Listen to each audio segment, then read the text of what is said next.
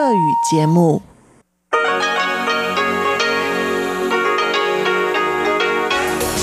эфире Международное радио Тайваня. В эфире русская служба Международного радио Тайваня. Здравствуйте, уважаемые друзья! Из нашей студии в Тайбе вас приветствует Мария Ли. Мы начинаем ежедневную программу передач из Китайской Республики Тайвань. Программу вторника откроет информационный выпуск. Далее те, кто слушает нас на частоте 5900 кГц с 17 до 17.30 UTC услышат передачу Анны Бабковой «Панорама культурной жизни» и рубрику «Учим китайский» с Лилей У. А те, кто слушает нас на частоте 9490 кГц с 11 до 12 UTC, также смогут услышать передачу «Нота классики» с юной Чень и повтор воскресного почтового ящика. Также нашу часовую программу и все передачи по отдельности можно слушать на нашем сайте ru.rti.org.tw. А мы начинаем новости вторника 1 сентября.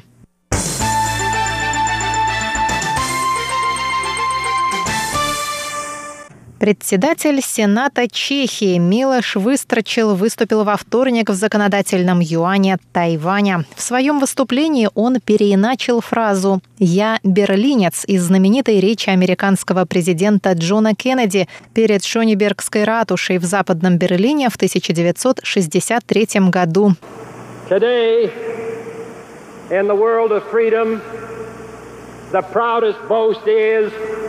Ich bin ein Berliner.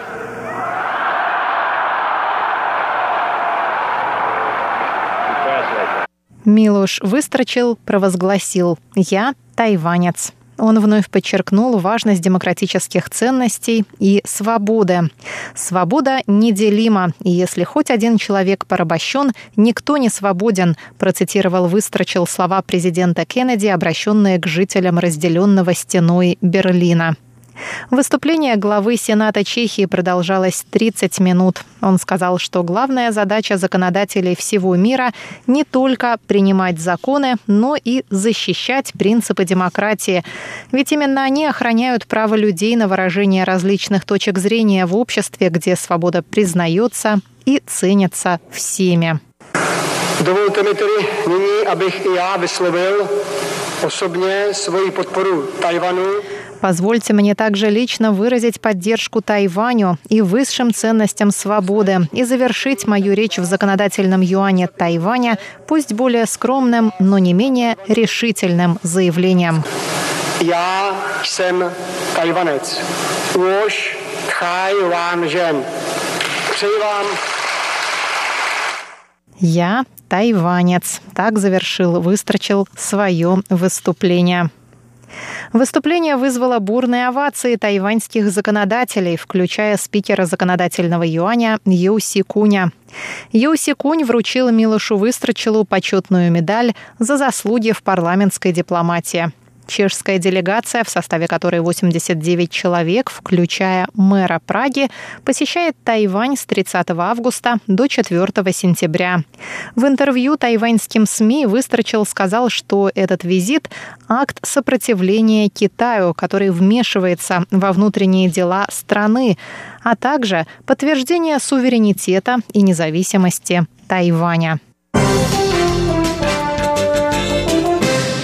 США объявили в понедельник о скором начале нового ежегодного раунда переговоров на высоком уровне с Тайванем по вопросам укрепления экономического сотрудничества. До этого на прошлой неделе Тайвань пообещал открыть рынок для прежде запрещенной к ввозу мясной продукции из США. Помощник госсекретаря США по делам Восточной Азии и Тихоокеанского региона Дэвид Стилвилл сообщил, что новую платформу под названием «Диалог по экономическим и коммерческим вопросам» возглавит заместитель госсекретаря по вопросам экономического роста, энергетики и окружающей среды.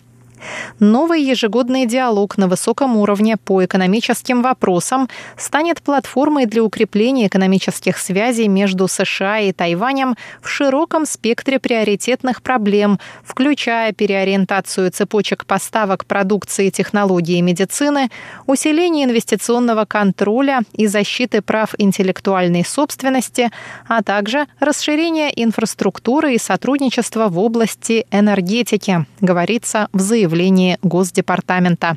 Госдепартамент ничего не сообщил о сроках начала переговоров в рамках новой платформы. Президент Цай Янвэнь заявила в пятницу, что ее администрация повысит разрешенный остаточный уровень рактопамина в свинине, что позволит импортировать ранее запрещенное мясо из США. Также Тайвань разрешит ввоз американской говядины, полученной в результате забоя животных старше 30 месяцев. Прежде это мясо было запрещено к ввозу из-за боязни коровьего бешенства. Япония откроет въезд для тайваньских деловых туристов при условии соблюдения последними противоэпидемических мер. Об этом сообщило во вторник Министерство иностранных дел Тайваня.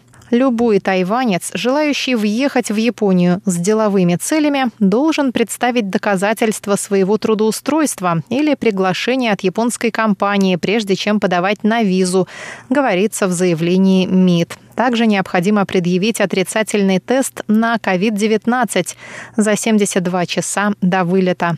Пассажиров вновь протестируют на COVID-19 по прилете в Японию, после чего им придется пройти двухнедельный карантин. МИД заявил, что ослабление ограничений в отношении тайваньских путешественников говорит о признании Японии эффективной политики Тайваня по сдерживанию эпидемии. Водители, не уступающие дорогу пешеходам на пешеходном переходе, будут штрафоваться, начиная с 1 сентября. Максимальный штраф за это нарушение – 3600 новых тайваньских долларов или примерно 122 американских доллара. В начале августа грузовик сбил пару молодых людей на пешеходном переходе у станции метро в Новом Тайбе. Молодой человек выжил, отделавшись ушибами, а его девушка погибла из-за черепно-мозговой травмы. Камеры наблюдения показали, что водитель даже не снизил скорость при повороте налево. Этот инцидент вызвал возмущение общественности и вновь поднял проблему агрессивного вождения на Тайване, где водители крайне редко уступают дорогу пешеходам на переходах. Статистика показывает, что смертельных случаев при подобных нарушениях происходит больше, чем при вождении в нетрезвом виде. Это были новости русской службы Международного радио Тайваня с Марией Ли. Оставайтесь на наших волнах.